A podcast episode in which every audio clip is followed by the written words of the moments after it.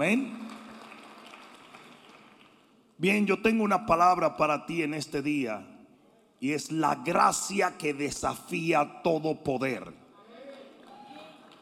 En el segundo capítulo del libro de Apocalipsis, en el versículo 12, se habla de la iglesia de Pérgamo y dice así, escribe al ángel de la iglesia en Pérgamo, el que tiene la espada aguda de dos filos, dice esto, yo conozco tus obras y dónde moras, donde está el trono de Satanás. Mira dónde moraba esa iglesia, donde está el trono de Satanás.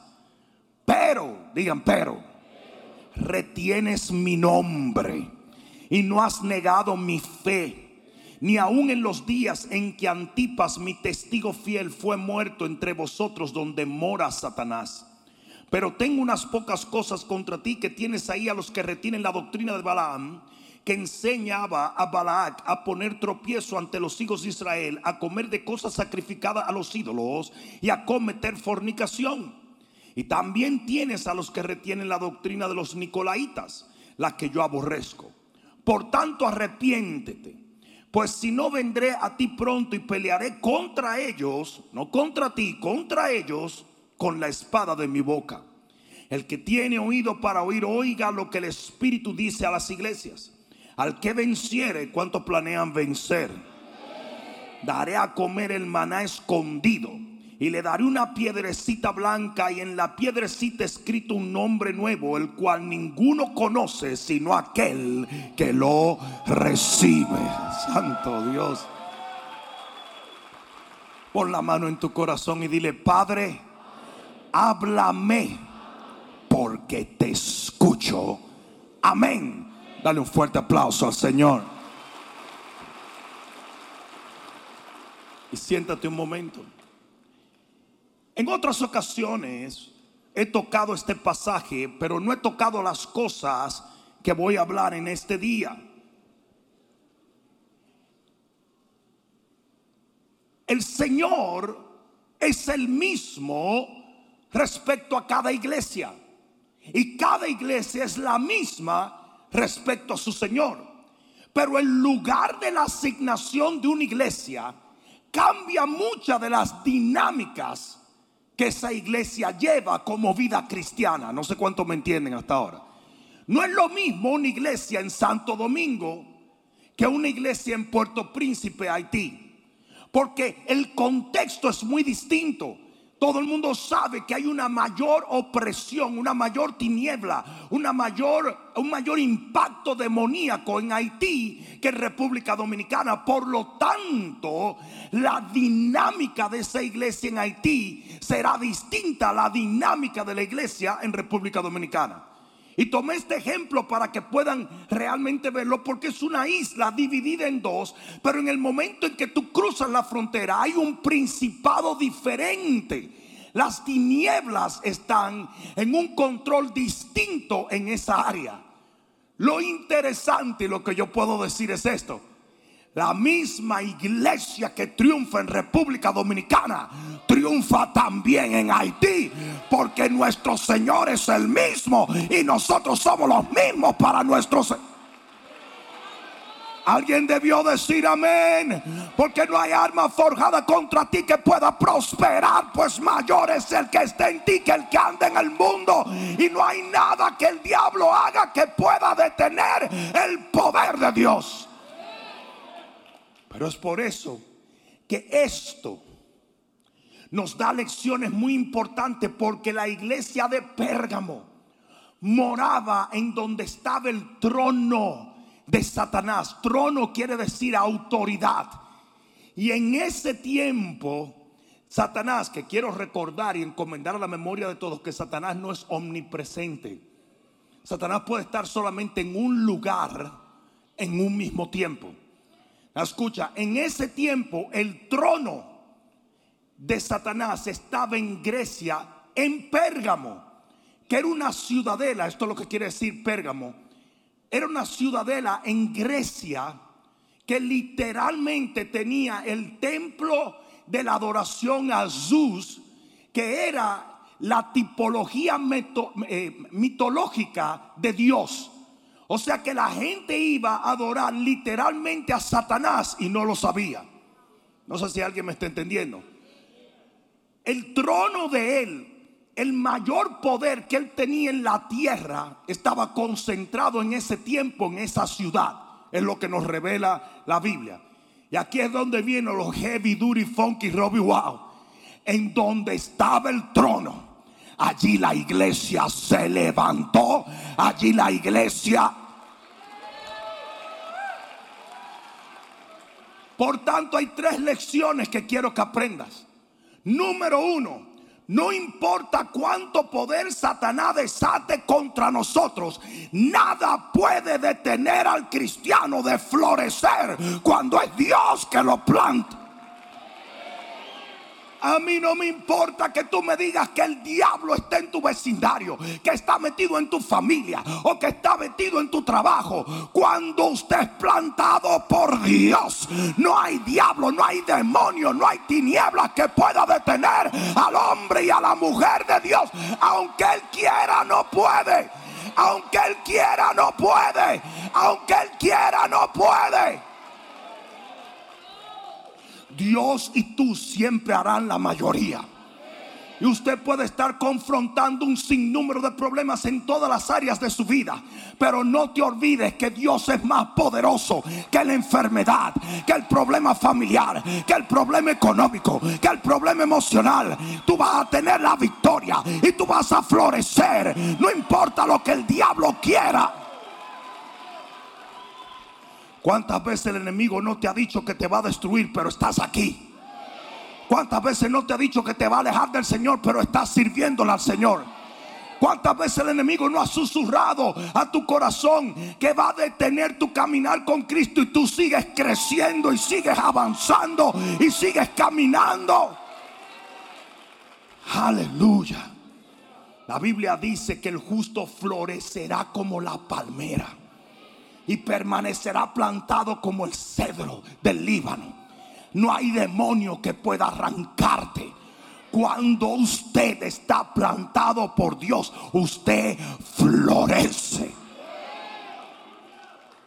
En el mismo centro del poder del diablo, esa iglesia floreció. Y asimismo hoy le digo a usted, no importa donde usted esté, y hay pastores que me están escuchando ahora mismo eh, alrededor del mundo entero, y les ha tocado levantar una obra en un sitio hostil. Hoy te digo, vas a triunfar y vas a ver la gloria de Dios, porque el Señor y su poder son mayores que todos los poderes del enemigo.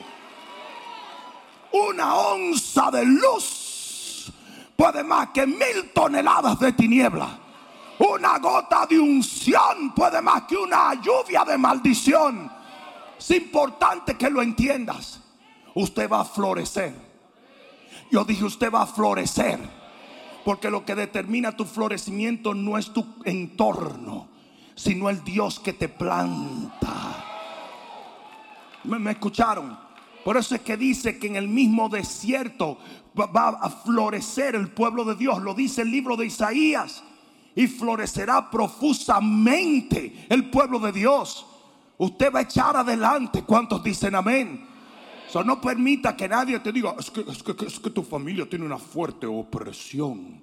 Es que, es que al frente de tu casa vive un babalao. Es que en el vecindario tuyo hay mucha brujería. ¿Qué me importa a mí? La luz nunca teme a las tinieblas. Porque las tinieblas nunca pueden pararse delante de la... Ese fue el primer error que cometieron los romanos. Ellos creyeron que podían detener la iglesia de Dios viviente y lo único que hicieron fue levantarla. Porque a mayor persecución, mayor bendición. Y mientras el diablo golpea, Dios golpea mucho más fuerte que él. Alguien diga amén. Mateo 16, 18 dice claramente, sobre esta roca edificaré mi iglesia. Y aquí está la sentencia de todo el infierno. Y las puertas del Hades no prevalecerán contra ella Somos la iglesia del Dios viviente. Nada puede detenernos. ¿Cómo no vamos a florecer si podemos ir al Hades mismo, entrar y arrebatarle al enemigo las almas? Podemos arrebatarlo. Y las puertas, tú te imaginas un demonio, el portero del infierno. Cuando viene, ahí vienen los desegadores. Ahí, ahí vienen, ahí vienen los segadores, ahí vienen. Cierra la puerta, cierra la puerta y tú entras. Pa, y le arrebata tu familia, le arrebata tu bendición, le arrebata. ¡Uh! aleluya. Yo quiero saber si hay algunos violentos aquí en el nombre de Jesús. No dice, no dice que no tratarán de prevalecer, es que no van a prevalecer. Ellos van a intentarlo, pero no van a lograrlo. Incluso dice la Biblia, pelearán con el cordero, pero el cordero vencerá. El enemigo es tan absolutamente una bestia que es capaz de declararle batalla al único Dios soberano en el universo y él lo conoce bien, que con un solo suspiro lo tiró fuera de su esfera celestial. Amén. Es importante que entiendan eso. La segunda lección que recibimos en Apocalipsis 2.12 es que no importa las tragedias que la iglesia atraviese, atraviese, Dios te llevará a la victoria. Antipas era probablemente, es lo que se entiende, que era el pastor de la iglesia y lo asesinaron. Y aunque esto fue una tragedia horrible, porque déjenme decir una cosa, esto es una guerra. Yo dije, esto es una guerra. Y en la guerra va a haber bajas, va a haber pérdida. Ustedes tienen que entender, se dice que Antipas de Pérgamo era el pastor de la iglesia de Pérgamo. Entonces no se sabe bien si el Antipas mencionado allí era el pastor. Pero un hombre llamado Antipas, que por eso se atribuye que es él, fue asesinado. Y dice que como quiera, a pesar de la tragedia, la iglesia siguió floreciendo, la iglesia siguió avanzando. Óyeme bien, usted va a tener algunas tragedias. Nadie lo puede exonerar de eso.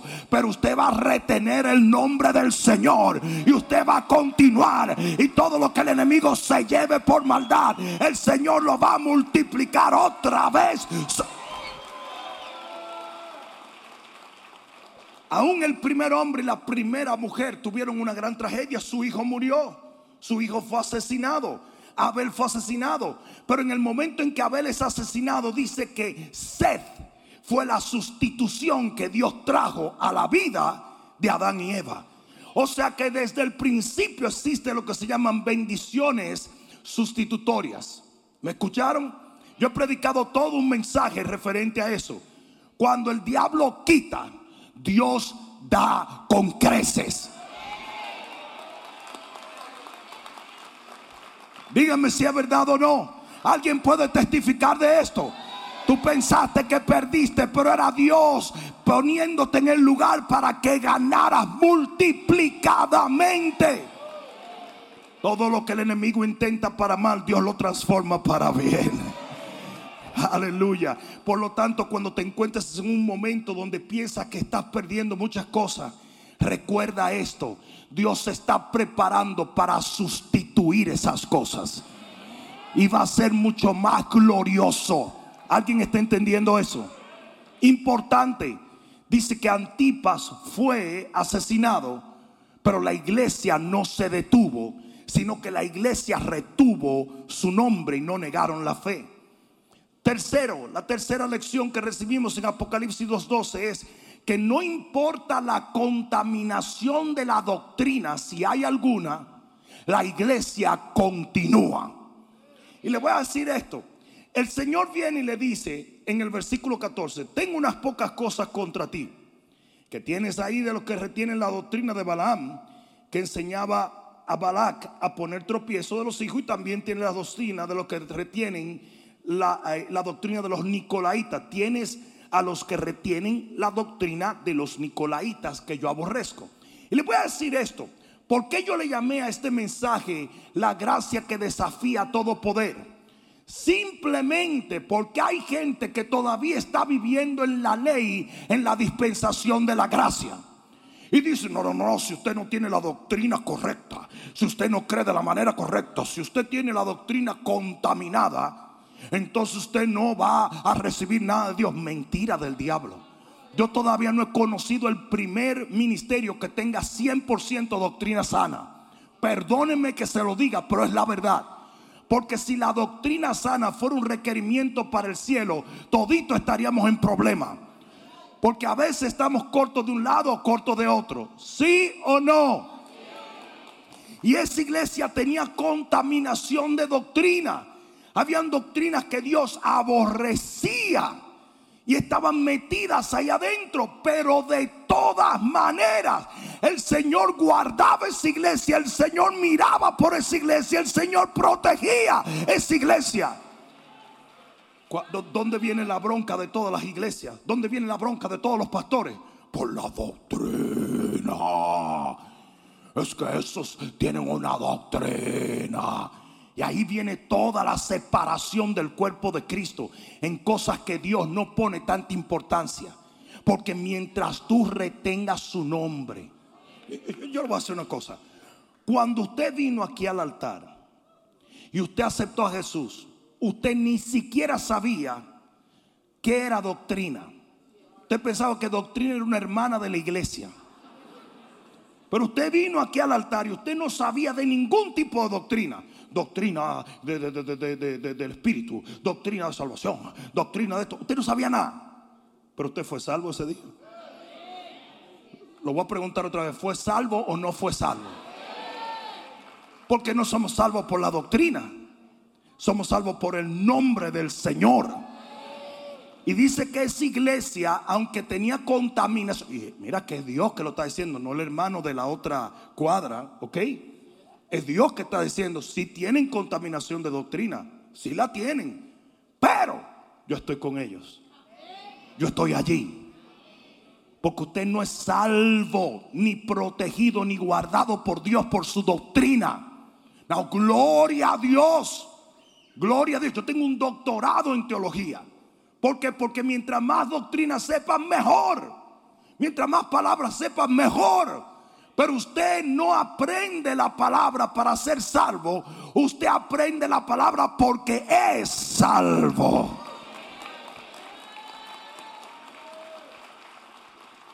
¿Sí o no?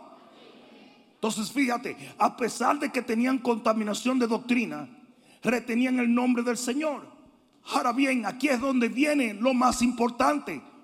¿Cuál era la clave del poder de esta iglesia que podía permanecer en pie aún en el lugar donde el diablo ejercía mayor poder?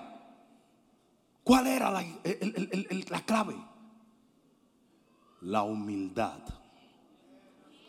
Porque dice aquí, cuando te arrepientes, entonces yo vengo y con la espada de mi boca batallo con ellos. Y oye bien lo que yo te voy a decir. La clave para vivir en el poder de Dios es la humildad que te lleva a vivir amparado en la gracia y el favor del Señor. Yo no sé a quién fue que yo vine a hablarle, pero si es a ti será mejor que diga amén, amén y amén. Cuando usted se declara débil, Dios se declara fuerte sobre usted. Cuando usted se declara indocto, Dios se declara sabio sobre usted. Cuando usted se declara sin dirección, Él te toma de la mano y te guía. Cuando usted se declara sin provisión, Él es el maná del cielo. Él es el agua de la roca. Él es el viento de codornices. A quien yo vine a hablarle hoy. Aleluya. Yo dije, aleluya. Hay gente que dice, oh, el pastor predica con mucho brío. A veces no tengo nada de brío. A veces me falta el aire, a veces estoy cansado, a veces estoy agotado. Pero cuando subo aquí, Él toma control. Porque tengo la humildad de entender que lo que hago no lo hago por mí, sino en Él, por Él y para Él. Ese es el secreto. Arrepentimiento es humildad. Y usted tiene que mantener un corazón humilde. Usted se tiene que mantener siempre buscando de Él, arrepintiéndose de las cosas que no están bien. Una vez Dios te da luz en lo que usted está mal, usted se arrepiente de ello. Aborrezca lo que Dios aborrece. Detesta lo que Dios detesta. Y cuando Él te lo enseñe, no te esté enseñando algo para condenarte sino para limpiarte. Ustedes se dan cuenta que la rama que el Señor limpia es la que da más fruto. La que no da fruto, o sea, el que no sirve, Dios no trata con él. Pero el que da fruto, Dios trata con ellos. O sea que cuando Dios te muestra algo para sacarlo de tu vida, usted tiene que estar agradecido por la oportunidad de ver lo que otros nunca verán.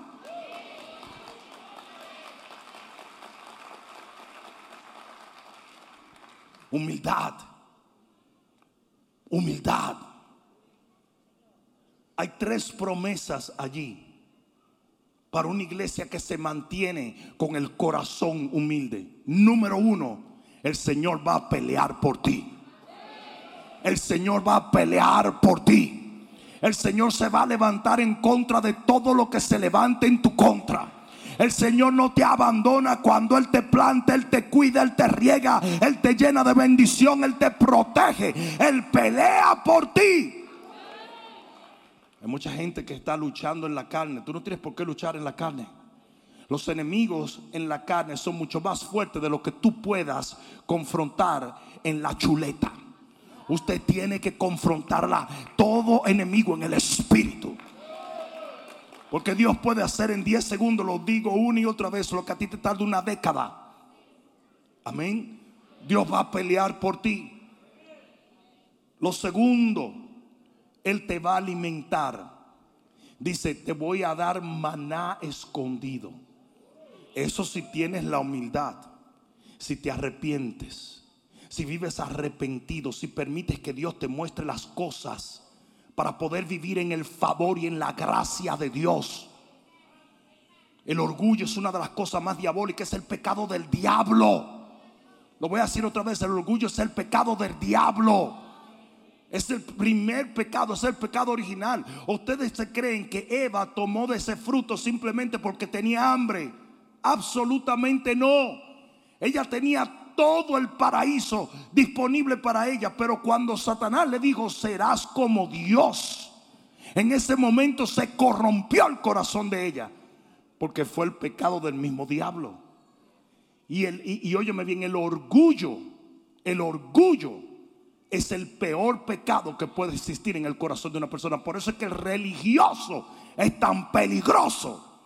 Porque el religioso dice, me he ganado el cielo por mí mismo he vivido y he corrido y soy perfecto. Toda esa gente que mira la paja en el otro ojo tienen una viga del tamaño de esa columna. Amén. Hay un nuevo tipo de ministro, que son los ministros que ahora hacen videos en YouTube. Ellos buscan a todos los pastores, pero no para escuchar la palabra sino para escuchar algún error que digan, para entonces publicarlo y sacarlo a la luz, para que el no creyente diga, mira esto, estos tipos no saben lo que están hablando, estos tipos se odian entre sí, y ellos creen que eso es un ministerio. Ellos creen que eso es una unción. Ellos creen que eso es. Yo soy un exégeto. Usted no es nada. Usted lo que es es un criticón y un murmurón. Y le va a dar lepra prontito. Ustedes recuerdan cuando Miriam pensó que Moisés estaba cometiendo un error y comenzó a ir donde Aarón. Hay que tumbar a este tipo. Allí mismo le cayó una lepra porque Jehová le dijo, si él necesita corrección, yo lo corrijo, no tú. Ese es mi siervo. Y esa gente son mutiladores del cuerpo. No son profetas nada, no son exégetas nada son gente ambiciosa de una fama que no les corresponde. Usted quiere fama, haga lo que Jesús hizo que dice que su fama aumentaba, pero no porque Jesús criticaba a los demás, sino porque sanaba a los enfermos, libertaba a los cautivos, predicaba la verdad, llevaba la salvación. Ese es el tipo de fama que es buena. Que cuando Jesús venía a un pueblo se reunían las multitudes, pero ellos quieren fama difamando a los hombres de Dios y mintiendo como puro hijos del diablo. Tú puedes llevar cualquier verdad y la tuerces así la conviertes en una mentira. Hubo uno que los otros días hizo un, un, cosa que yo había dicho cuando el Señor venía. Mentira del diablo. Nunca he cometido ese error en todos los años, en todas las décadas que he estado predicando. Y no soy infalible. Porque puedo cometer errores. Imagínense que ese individuo, ese hijito del diablo, eh, hubiera estado cuando Moisés cometió el error de golpear la roca. O cuando David cometió el error de acostarse con Betsabé. O cuando Pablo cometió el error de mandar a golpear al sumo sacerdote. Le hubiera acabado el ministerio. Ellos creen que Dios está en eso. Dios no está allí. Yo dije, Dios no está allí. El Señor nos dijo, ir por todo el mundo y criticar el Evangelio delante de toda criatura predica el evangelio, echa fuera demonios, sana a los enfermos. Así mismo es, el Señor nunca dijo ir por todo el mundo y criticar este evangelio. No, no, no, no, predícalo. Yo dije, predícalo. Ahí le di el replay a petición. Predícalo. Echa fuera demonios, sana a los enfermos, liberta a los cautivos, levanta a los caídos. En el nombre de Jesús sana a los enfermos. Ese es el Evangelio. Ese es el poder de Dios. Alguien debió decir amén allí con todo.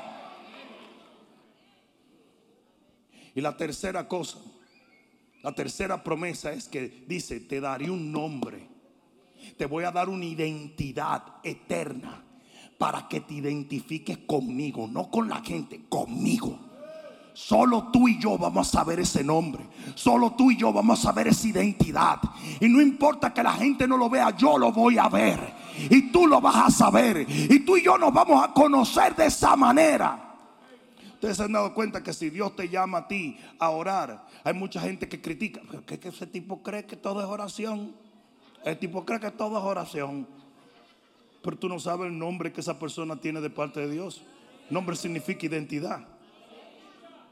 Hay gente que Dios lo llamó a sembrar. Ese tipo cree que dando dinero con eso lo resuelve todo. Pero si Dios lo llamó a sembrar, ¿qué quieres? ¿Tiene que haber un sembrador o no? Mm. Hay gente que Dios lo llama a ayunar. Ay, pero te cree que va a rebajar a ayuno puro, ¿verdad? No te metas. Tú no sabes el nombre que Dios le dio a esa persona. Tú no sabes la identidad que tiene Él para con Dios.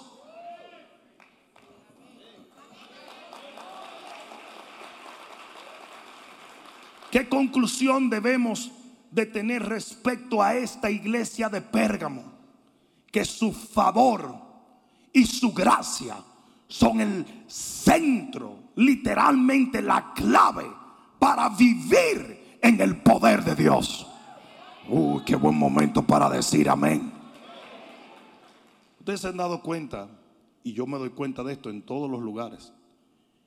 Yo voy a una nación, por ser Monterrey nuestra última cruzada de milagros, voy a citar Monterrey. Ahí había gente que estaban en brujería y recibieron milagros.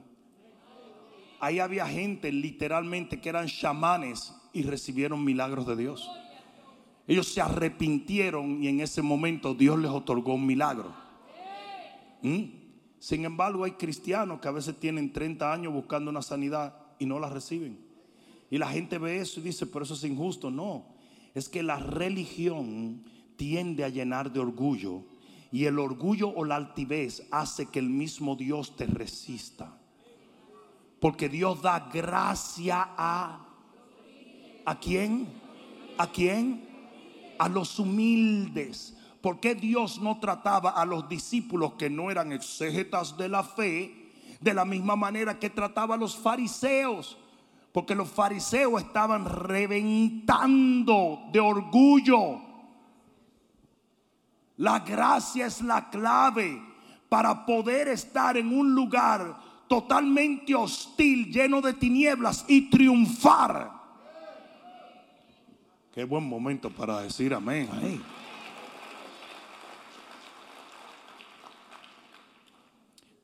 Yo les voy a leer dos versículos para que ustedes se den cuenta lo serio que está esto. Mira cómo comienza el libro de Apocalipsis. Capítulo 1, versículo 4 dice, Juan a las siete iglesias que están en Asia, gracia y paz a vosotros. Así comienza el libro de Apocalipsis. Pronunciando la gracia, pero ¿por qué gracia? ¿Por qué no amor? ¿Por qué no, por qué no eh, eh, prosperidad? ¿Por qué no bendición? Porque todo emana de la gracia. Todo emana de la gracia. Ustedes saben que lo que yo estoy predicando es una, literalmente una ofensa para aquel que no esté en la gracia. ¿Sabe lo que él dijo? Que una iglesia podía tener alguna contaminación doctrinal y recibirle Dios. Yo no lo dije, lo dijo él. Yo te estoy leyendo la palabra de Dios. Te estoy leyendo la palabra. Porque el que está literalmente en religión no entiende favor. Y un momento de favor vale más que toda una vida de labor.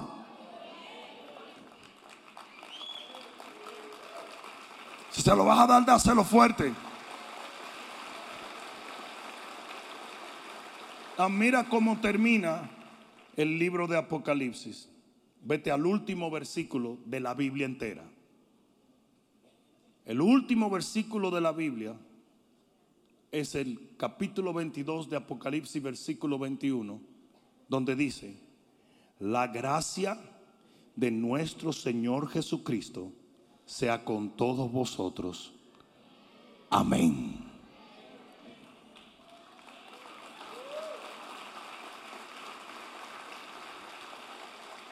A mí nadie me puede decir que en la gracia no está el poder.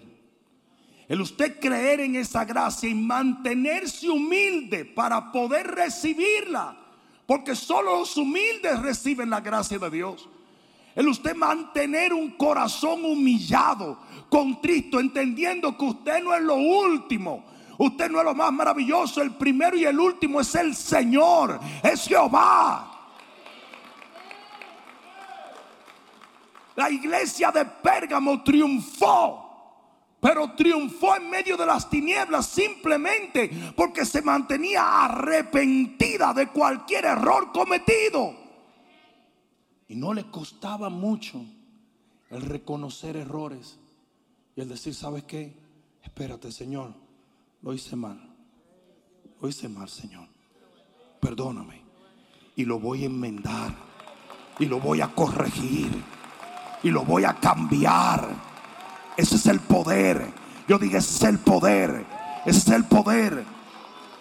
Porque ustedes creen que la Biblia no dice que el amor de Dios se renueva cada día.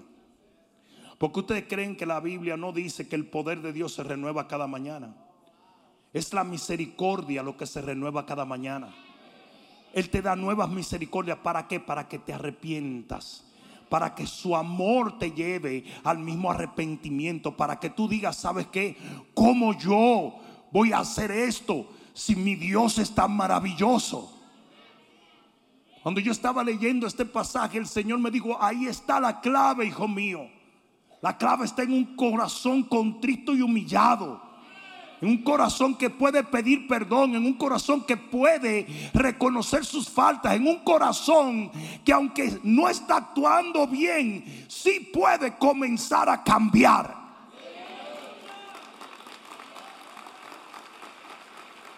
¿Les puedo hacer una pregunta? ¿Cuántos aquí están en proceso?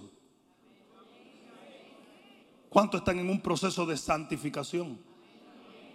Entonces eso quiere decir que usted no ha llegado. ¿Cómo usted cree que usted puede llegar sino por medio del arrepentimiento y la humildad. Dios no muestra los errores de la iglesia de Pérgamo para condenarlos. Porque en ningún momento Él está condenando esto. Él lo muestra para sanarlos.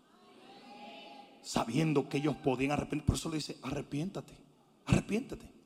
Y le dice, si no te arrepientes, entonces tengo yo que venir y pelear contra ellos por ti cuando eres tú que tienes que obtener la victoria. Oigan bien lo que yo les voy a decir en este momento. Enséñame un hombre y una mujer que pueda tener humildad de corazón para vivir arrepentido. Y yo te enseño un hombre y una mujer que vive en el poder y en la gloria de Dios. Alguien debió decir amén. Todos los días usted peca. Todos los días usted comete errores. Todos los días usted que se queda corto del lugar donde Dios lo quiere. Y la única manera de enmendar eso es reconociéndose, arrepintiéndose y devolviéndose de ese lugar. Y si usted puede vivir así, enmendando, entonces yo le voy a garantizar que para el sábado que viene su vida va a estar mucho más limpia, santificada y purificada de lo que está hoy. Ponte de pie en este momento.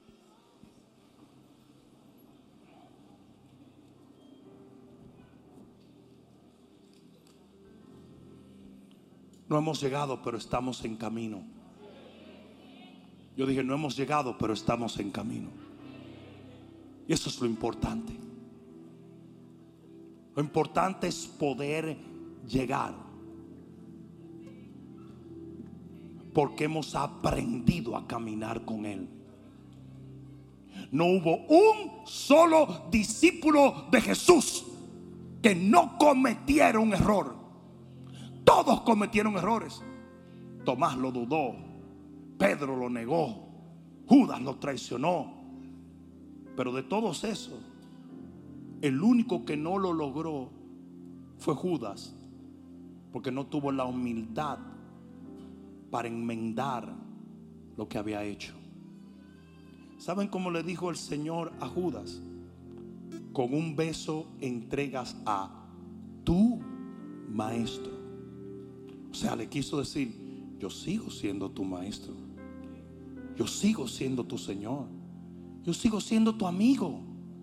No le dijo, con un beso estás entregando a tu ex maestro o a tu ex señor. Le dijo a tu maestro, lo soy todavía.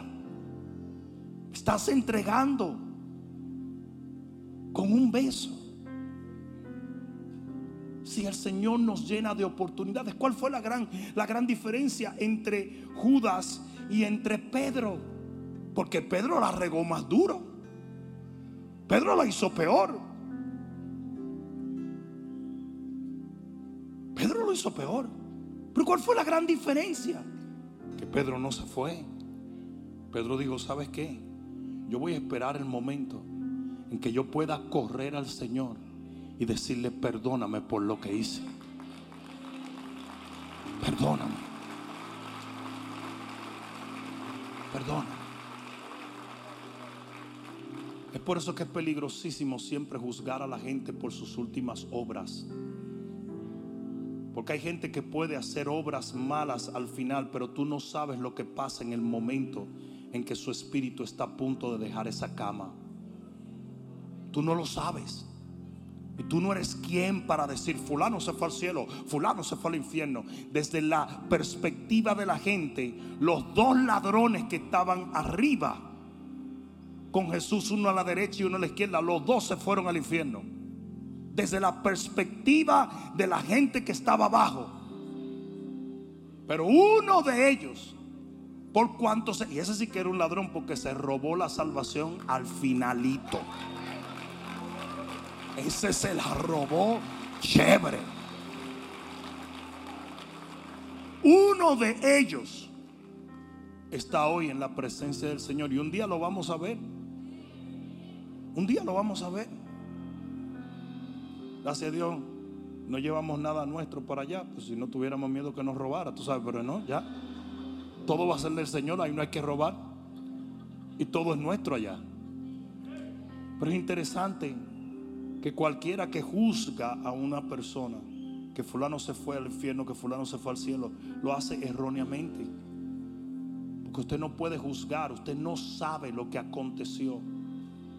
Usted no puede decir, no, que fulano hizo esto, que sutano hizo aquello. Tú no sabes lo que pasó en esos últimos instantes. Dios es demasiado misericordioso. Toma un clamor, eso es todo. Cual me lleva al punto, ¿por qué esperar a clamar por su misericordia en los últimos momentos? Este es el día de arrepentimiento. Este es el día donde tú dices, ¿sabes qué, Señor? Sin ti yo no puedo hacer nada. Sin ti nada quiero. Sin ti nada logro. Te necesito. en ese momento tú puedes haber llegado cargado de errores, de pecados, de derrotas. El Señor toma control en el momento en que tú te arrepientes. Ah, yo no sé para quién es este mensaje. Yo me levanté y literalmente entre el sueño y el despertar, el Señor me compartió esta palabra en el corazón. Y sé muy bien que la gente que necesita esa palabra está aquí. Si tú eres uno de ellos, entonces ven un momento al altar. Ven un momento. Y cierra tus ojos y levanta tus manos al cielo en el nombre de Jesús. Mi Dios, así eres tú. Milagroso, abres caminos, cumples promesas, luz en tinieblas. Mi Dios, así eres tú. Milagroso, abres caminos, cumples promesas luz en tinieblas, mi Dios, así eres tú. Oh, abres caminos, promesas, luz en tinieblas, mi Dios, así eres tú, así eres Dios, milagroso, abres caminos, cumples promesas, luz en tinieblas mi Dios, así eres, así eres tú, así eres tú, milagroso, abres caminos, cumples promesas, luz en tinieblas,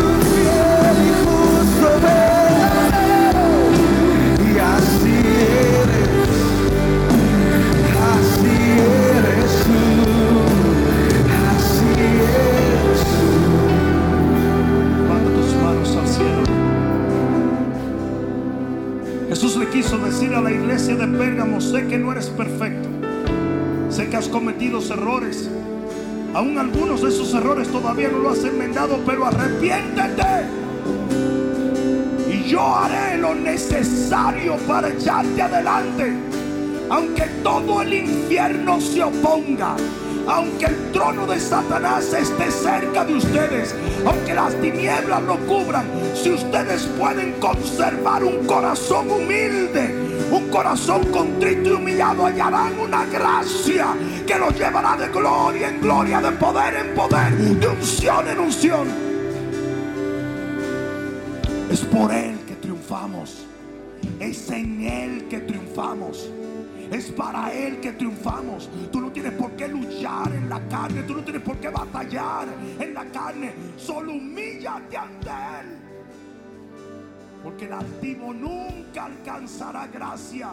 Pero el humilde está completamente lleno de ese favor y de esa misericordia. Por lo tanto, yo te digo a ti, iglesia, tal y como el Señor lo dijo, arrepiéntete. Aprende a vivir en su favor. Aprende a vivir humillado ante Él. Reconoce tus errores que Él pueda enderezar tus veredas. Cualquier cosa que el Señor te muestre que no está bien en tu vida, get rid of it. Sácala de tu vida. Échala de tu vida. Actitudes, mentiras, Cosas que no deben permanecer en la vida de un cristiano. Falta de perdón, odio, críticas, murmuraciones, lujuria, obras de la carne. No es la doctrina lo que te va a salvar. Es Jesús. Y todo lo que Él requiere de ti es que te mantengas humillado tan humillado y contristo como el primer día que viniste a este altar.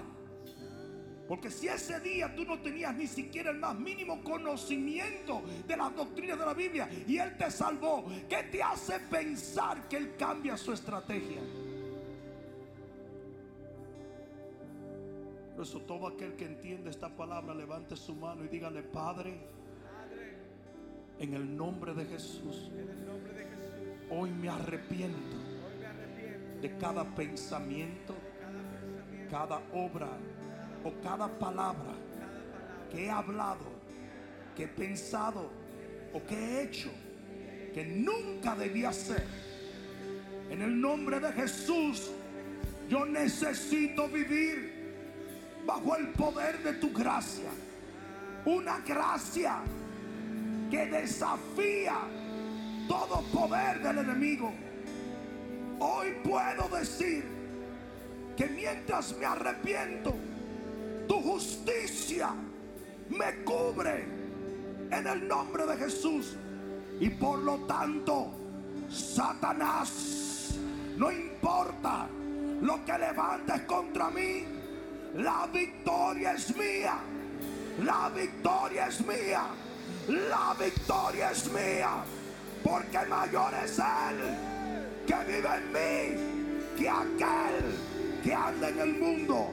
En el nombre de Jesús, el que lo crea será mejor que pegue un grito de gloria. Ese es el grito de victoria que el Señor ama. El grito que Satanás teme. Es el grito que el infierno detesta. Vamos, dale gloria, dale gloria, dale gloria, dale gloria, dale gloria.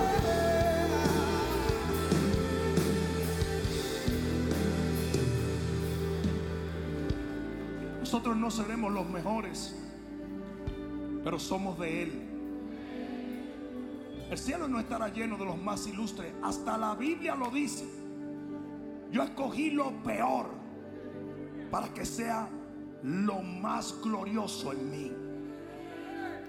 Y nosotros ponemos en vergüenza a todo aquel que en la carne se considera lo mejor.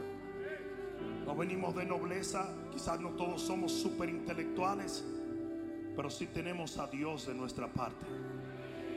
¿Y cuál es la gran diferencia? La humildad. Yo dije, la humildad. El poder reconocer nuestros errores, arrepentirnos y confiar en la gracia y el favor de Dios. Ahí está el poder.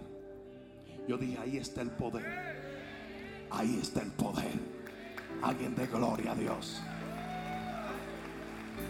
Hola, soy Bishop Rudy Gracia. Por años hemos tenido un éxito increíble para la gloria de Dios en YouTube.